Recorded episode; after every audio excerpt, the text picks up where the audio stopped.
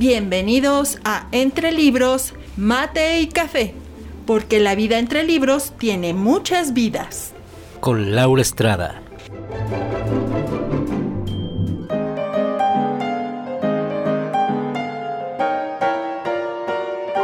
Entre Libros, Mate y Café les advierte que las opiniones vertidas en este podcast son de ávidas lectoras a quienes les encanta opinar lo que leen.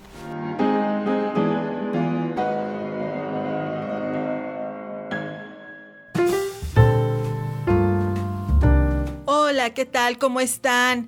Hoy nuevamente entre libros, mate y café.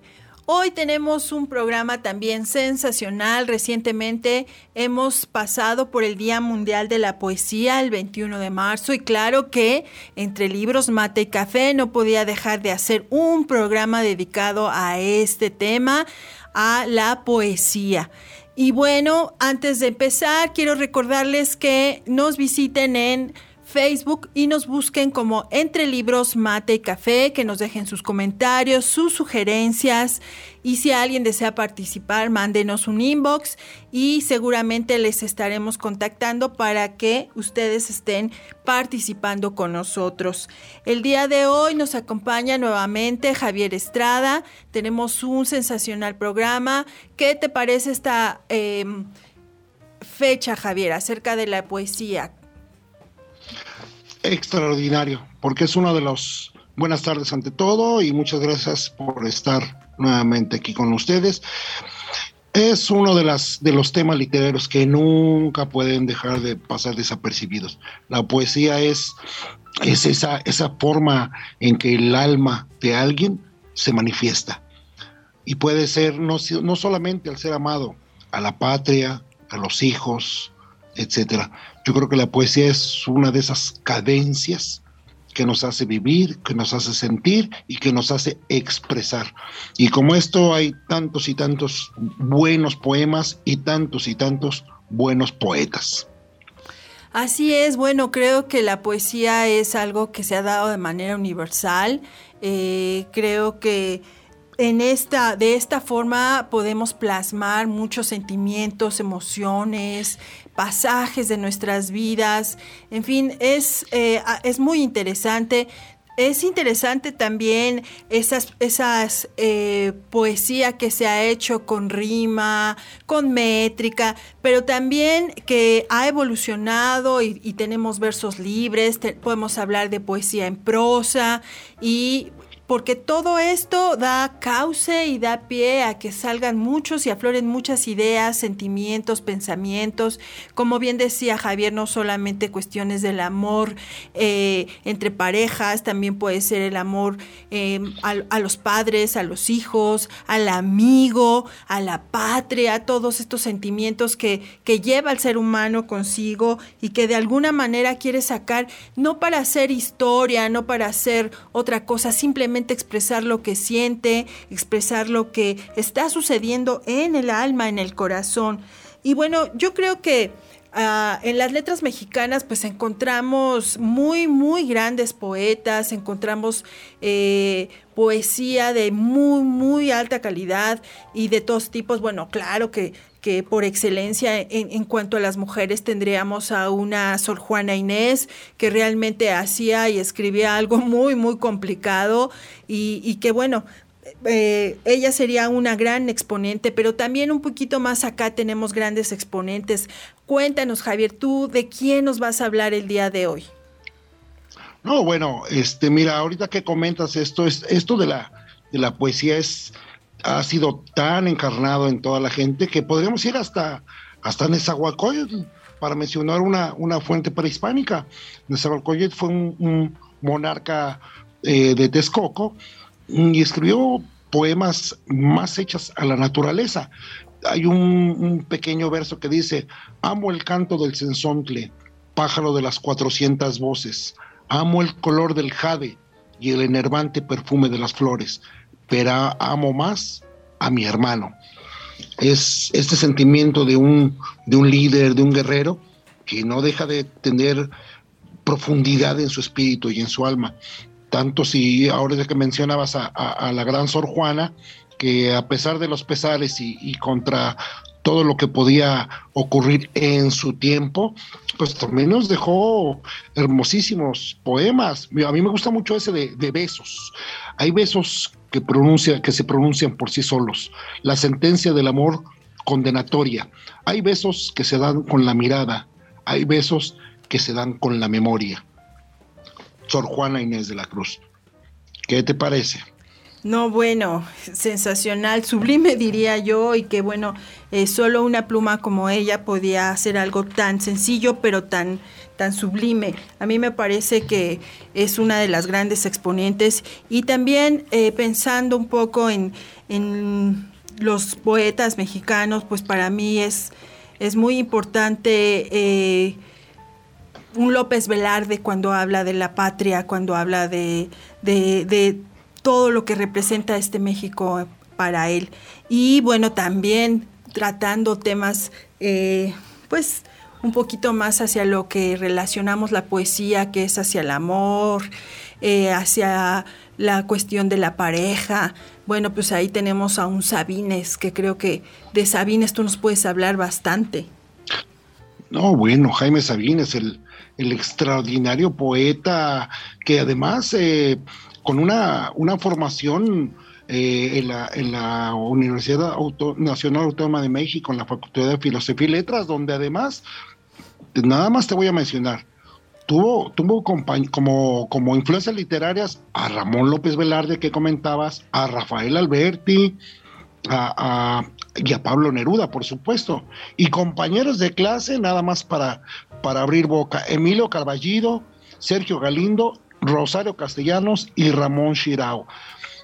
Grandes poetas y novelistas, y esto nos da un, panorama de, la preparación y de la capacidad eh, intelectual de Jaime Sabines. Jaime Sabines ha, escrito de los, de los poemas más hermosos para, parejas, ¿no? A mí me, gusta mucho ese, algunas partes de el famoso poema de los amorosos. Sobre todo aquella, aquella parte que dice, los amorosos callan, el amor es el silencio más fino, el más tembloroso, el más insoportable. Los amorosos buscan, los amorosos son los que abandonan, son los que cambian, los que olvidan. ¿Qué te parece? Increíble, como todo lo que él escribía y bueno, eh, también pues como decíamos al principio, hay otro tipo de poesía en la que el ser humano puede plasmar todo lo que siente, lo que le hace sentir la patria, lo que le hace sentir eh, las situaciones, por ejemplo, en tiempos de revolución, en tiempos de cambios.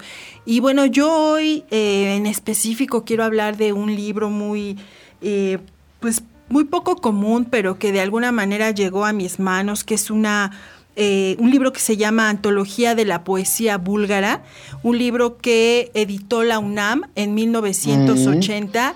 Y bueno, ya saben que a mí me gusta ser un tanto anecdótica y resulta que eh, entre los, bueno, ahora que, que, estaba volviéndolo a revisar para preparar este podcast, me encontré una maravilla que fue, es la nota de compra.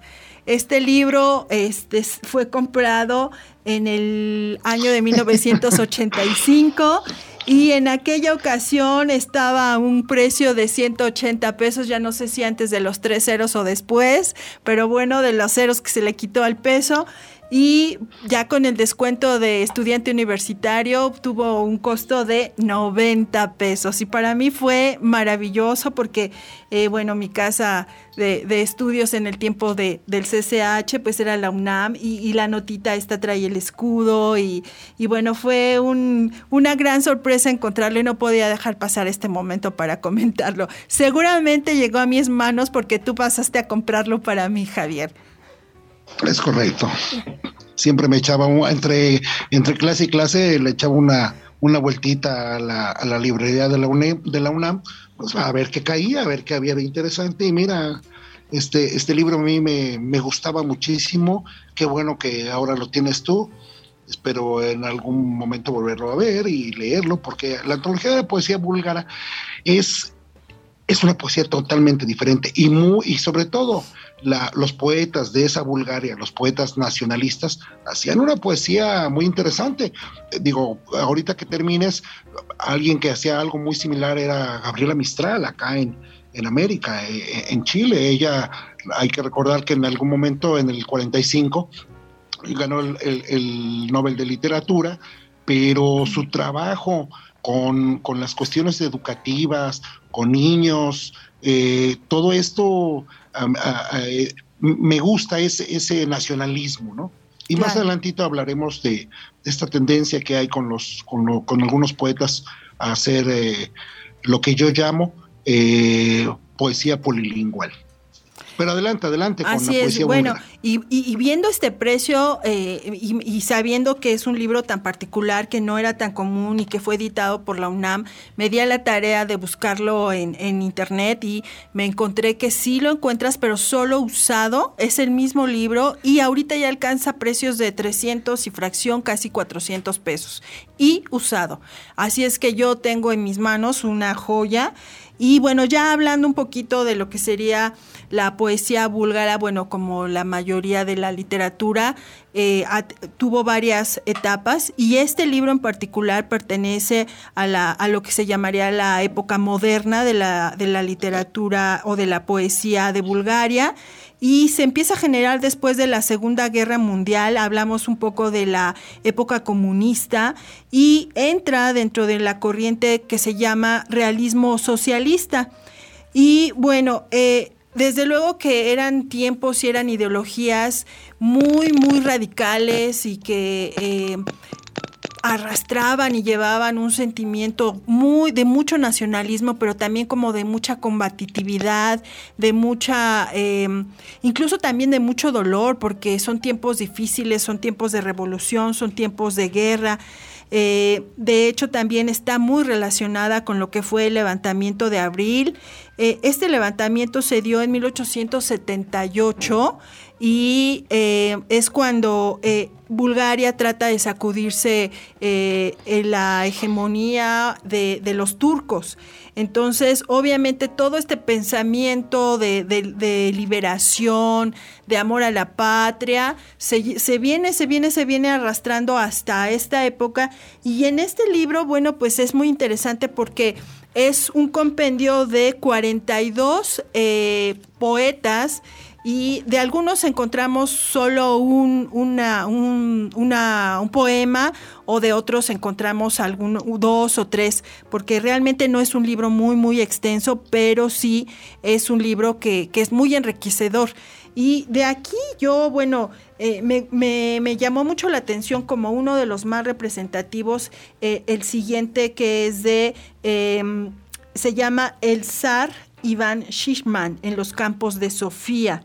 Y este es un anónimo, este es un anónimo y que dice así, temprano en la alborada, amada, madre mía, ha partido la tropa, amada madre mía, corceles y corceles, amada madre mía, el héroe, el héroe junto al héroe, amada madre mía, cual fuego resplandece, el arma al sol brillante, incendia el verde bosque, el mismo Iván Shishman Amada Madre mía, el mismo Sar Shishman, nuestro Señor y Jefe, amada Madre mía, va diciendo, diciendo, Dios Todopoderoso, amada Madre mía, Creador nuestro, ayúdame, amada Madre mía, Creador nuestro, ayúdame, amada Madre mía.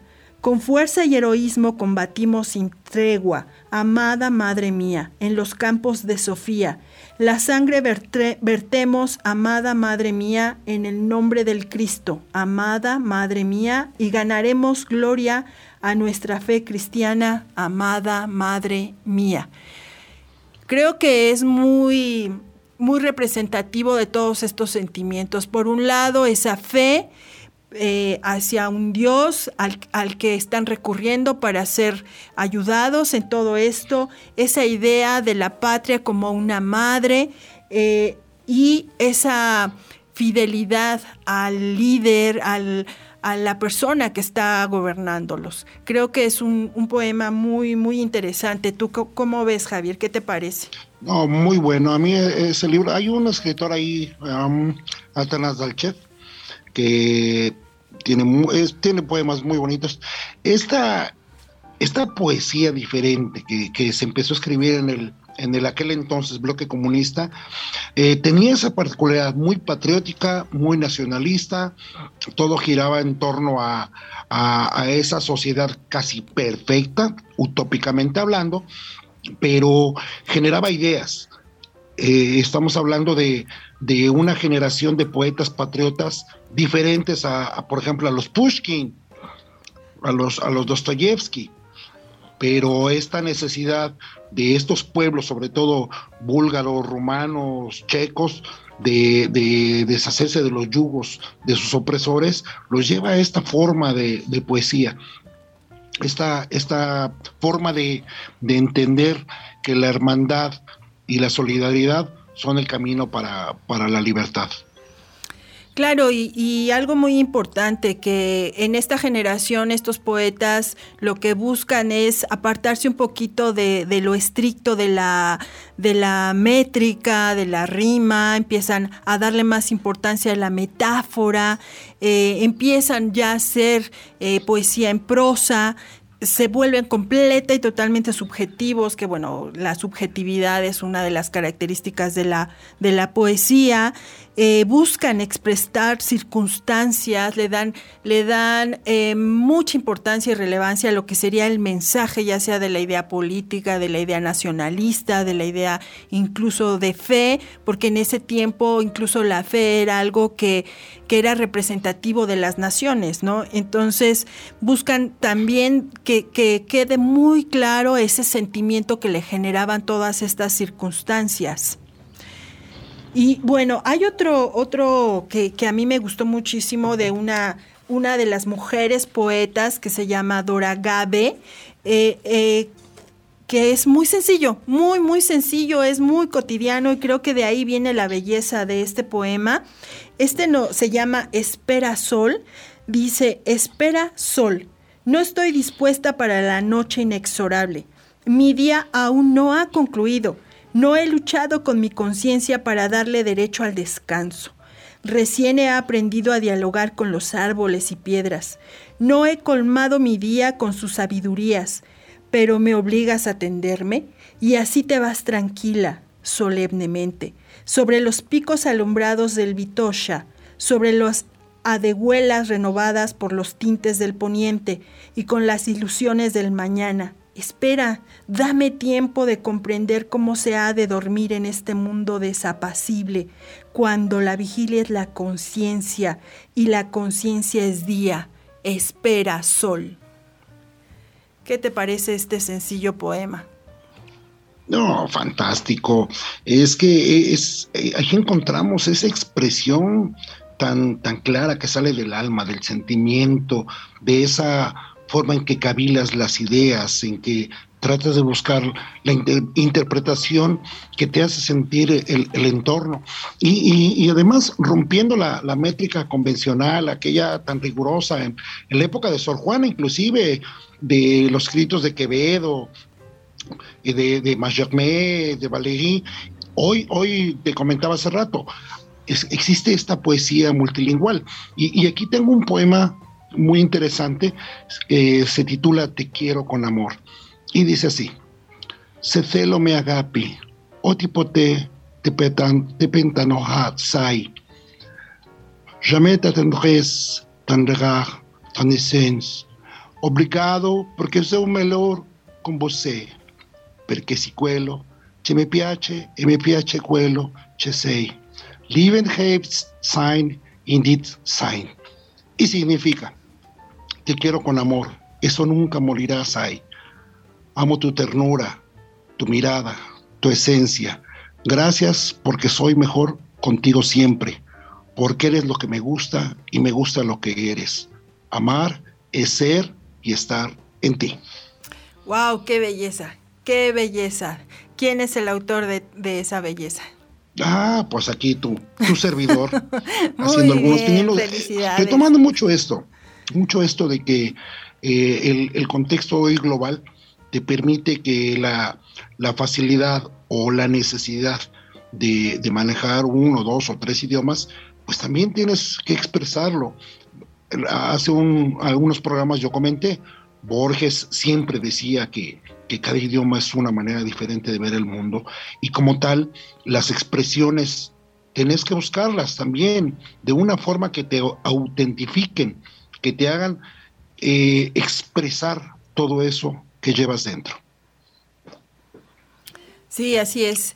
Y bueno, también eh, pensando y regresando nuevamente a esta cuestión del nacionalismo en las letras y, sobre todo en la poesía, eh, justamente estos poetas o muchos de los poetas que, surgieron en Bulgaria en esto, en esta época y en esta ola de poetas, muchos fueron asesinados, porque obviamente cuando eh, daban rienda suelta a lo que pensaban y a lo que sentían en algunos momentos podían parecer o resultaban incómodos para las autoridades, para el tipo de gobierno bajo el que estaban y entonces muchos fueron fusilados.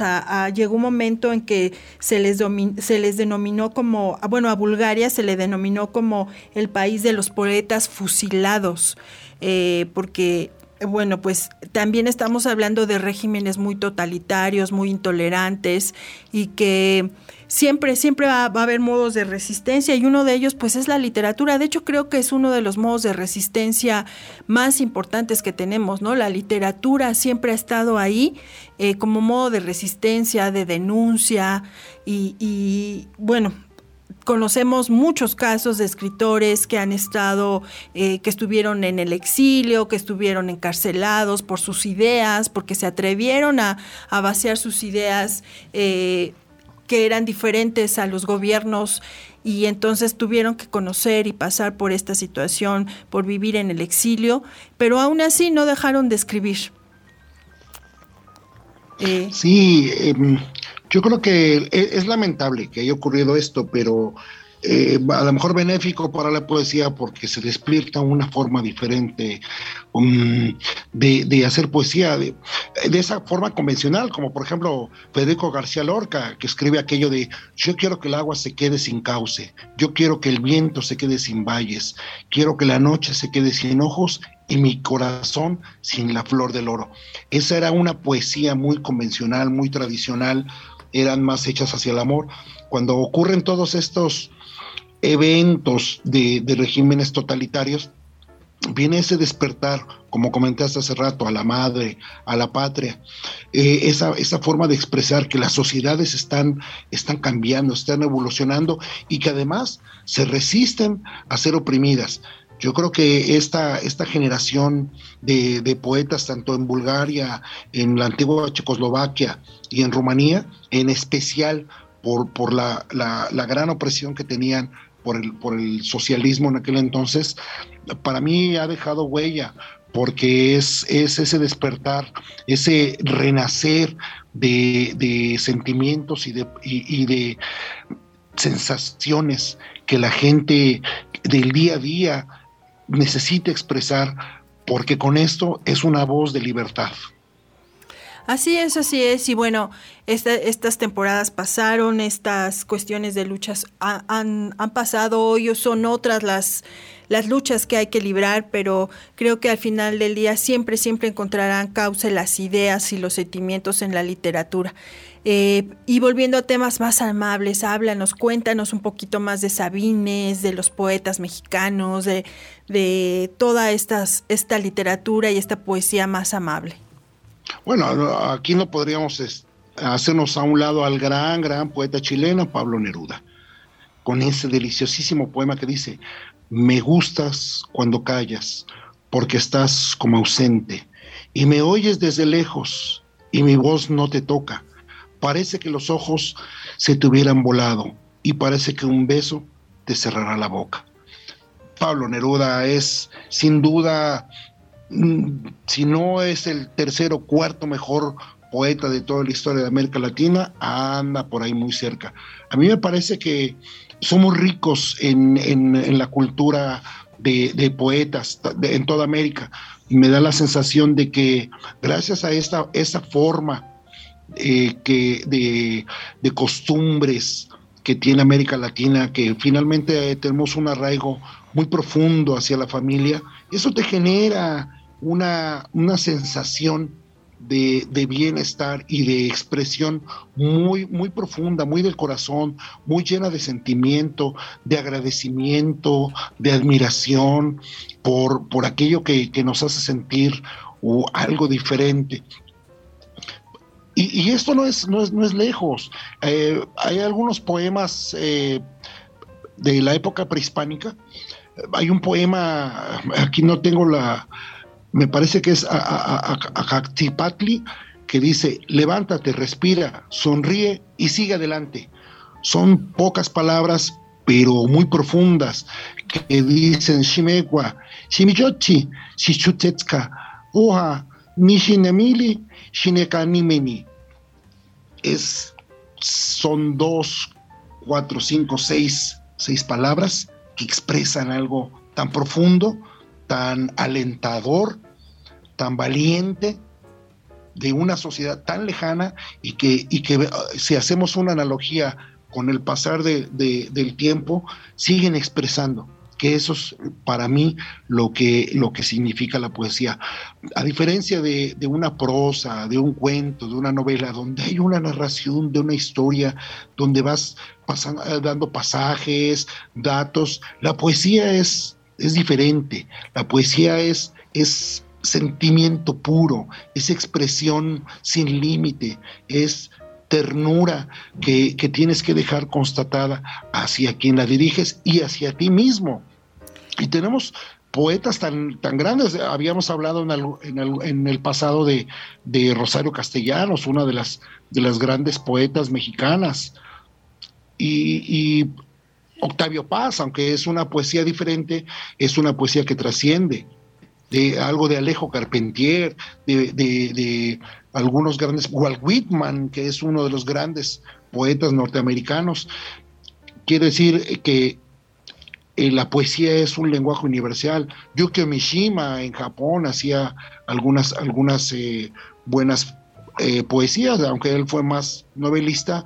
En sus inicios Yukio Mishima fue un poeta menor, pero pero interesante, y, sin pasar por alto aquellos grandes poetas de, España, ¿no? Claro, y bueno, hace ratito que mencionabas a Neruda, me recordé mis años muy juveniles de adolescencia, donde, bueno, Neruda era un clásico y, no había jovencita que no suspirara con, los poemas de, de Neruda.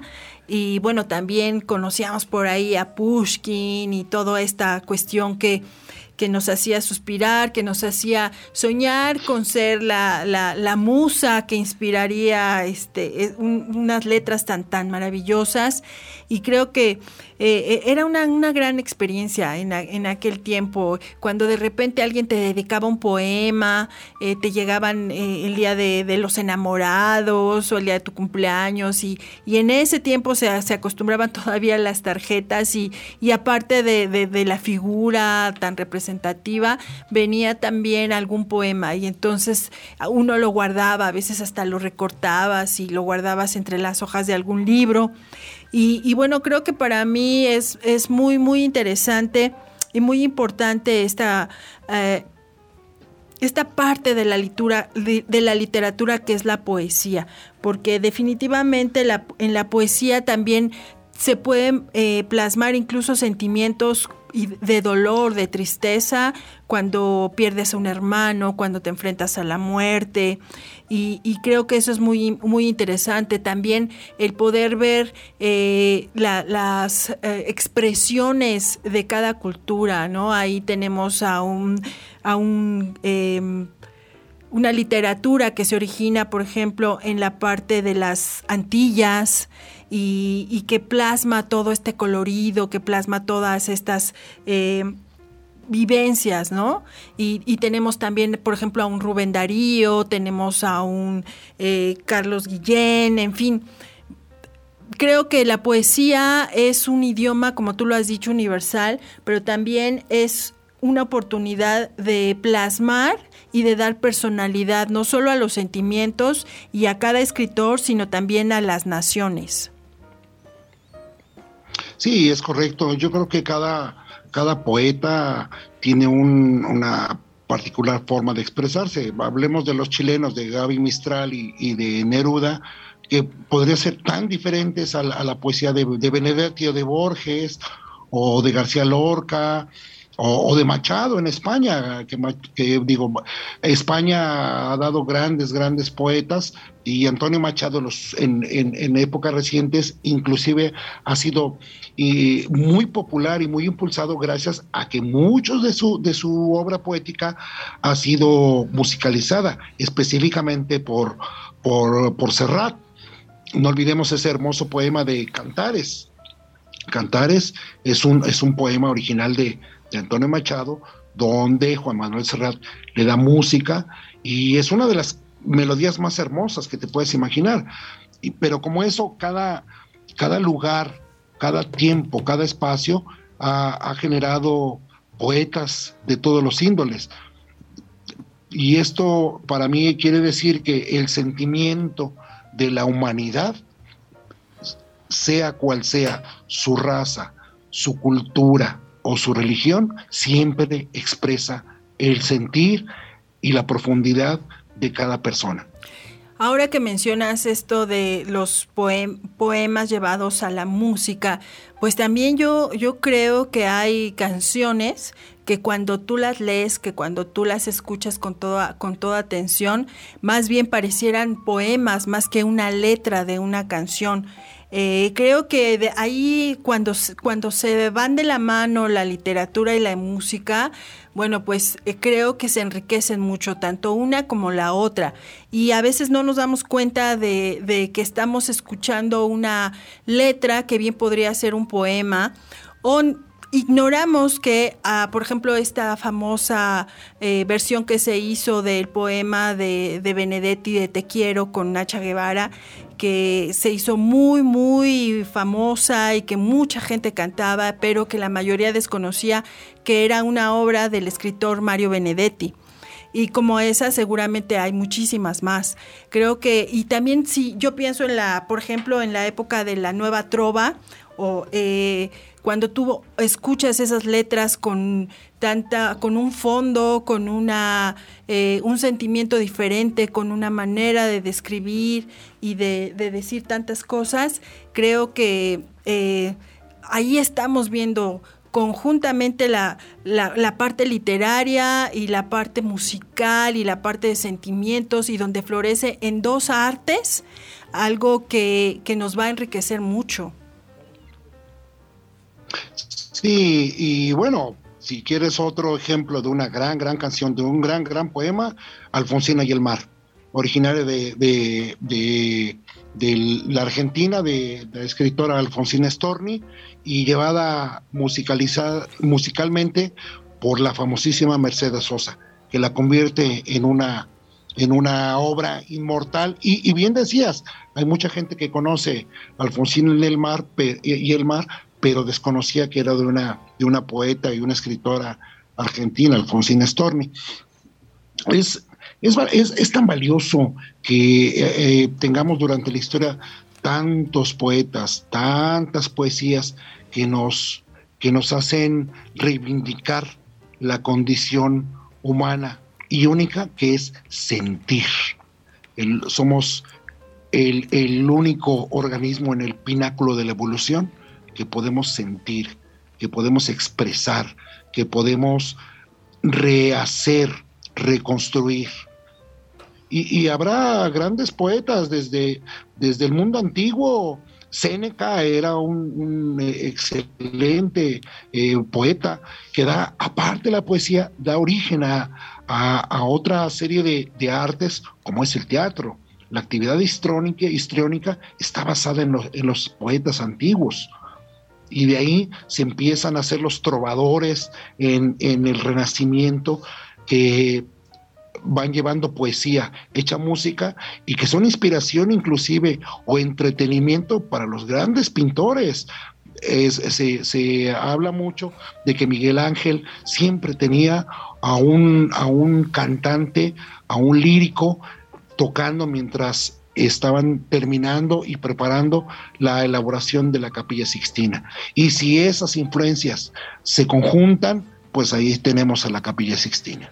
Bueno, y además, eh, ahora que hablas de eso, también tenemos esta, eh, la, parte de la espiritualidad del ser humano, ¿no? Y ahí tenemos, por ejemplo, un cantar de los cantares, ¿no? Que es una obra que ha sido muy, muy estudiada desde, eh, desde la teología hasta la literatura y, y es una obra que ha trascendido y también la espiritualidad tiene paso ¿no? en, esta, en lo que sería esta manifestación de, del conocimiento, del sentimiento, algo que, que decías, a veces eh, las palabras nos nos es difícil expresar en palabras lo que sentimos. De repente eh, hay muchas emociones que tenemos contenidas y que no sabemos expresar o darle salida. Sin embargo, cuando abrimos un libro de, poesía, eh, encontramos que alguien más en otro lugar, en otro tiempo, en otro momento, también estuvo sintiendo estas mismas sensaciones,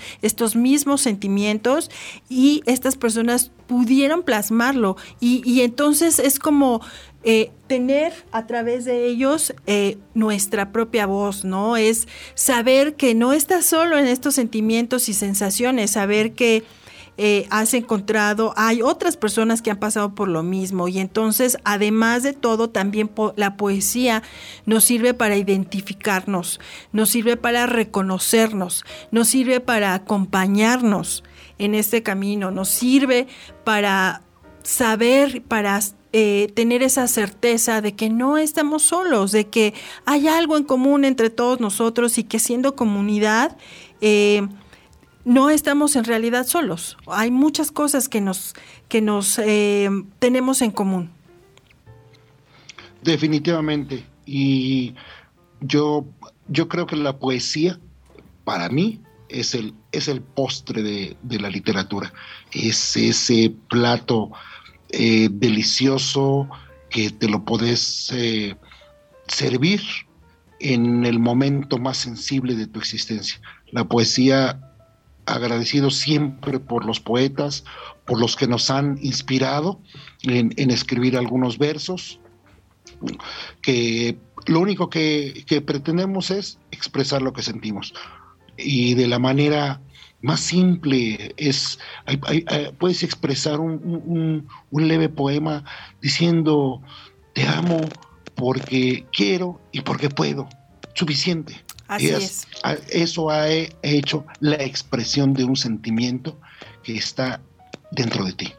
Así es, así es. Bueno, pues hoy también hemos tenido un recorrido bastante amplio por varios escritores, por varios tipos de, poesía y bueno, pero se nos está terminando el tiempo. Eh, muchas gracias Javier por todo esto. Eh, felicidades por ese poema.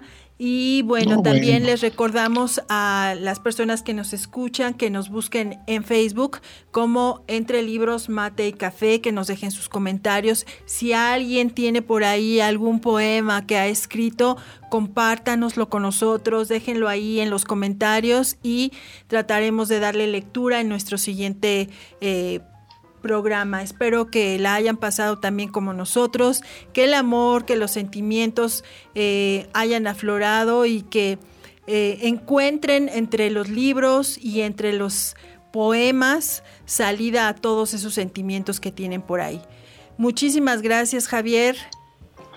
Oh, gracias a ti nuevamente y gracias a los escuchas y nos veremos nuevamente por ahí en cualquier parte. Gracias. Gracias a todos y recuerden que la vida entre libros tiene muchas más vidas.